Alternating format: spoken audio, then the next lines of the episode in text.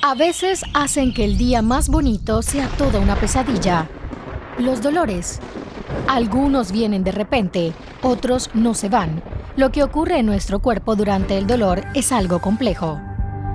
Si nos cortamos un dedo, por ejemplo, las células afectadas liberan sustancias mensajeras que generan un potencial de acción en las terminaciones nerviosas. Cuando se supera cierto umbral, un impulso eléctrico viaja por el sistema nervioso hasta el cerebro. Se activa inmediatamente un reflejo para evitar más lesiones. Pero hay otros receptores del dolor. Las fibras C producen una sensación de dolor más duradera y difusa, lo que hace que la zona afectada no moleste tanto transmiten la señal algo más lentamente a través de las vías nerviosas y la médula espinal hasta el cerebro. En el tálamo se filtran y transmiten los impulsos nerviosos.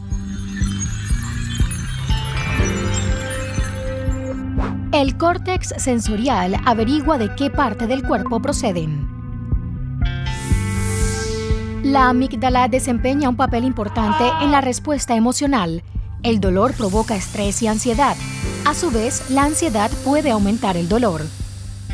El alivio, en cambio, lo proporciona la glándula pituitaria. Aquí se liberan endorfinas que bloquean los receptores del dolor en el cerebro.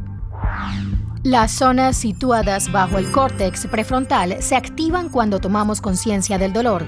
Su atención es limitada. Si nos distraemos, percibimos menos el dolor. El dolor puede ser molesto o a veces insoportable, pero cumple una importante función.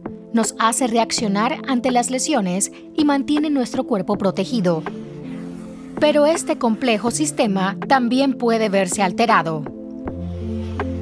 El dolor crónico es un aviso constante, muchas veces sin razón de ser. El propio cerebro puede causar problemas, como en el caso del dolor psicosomático.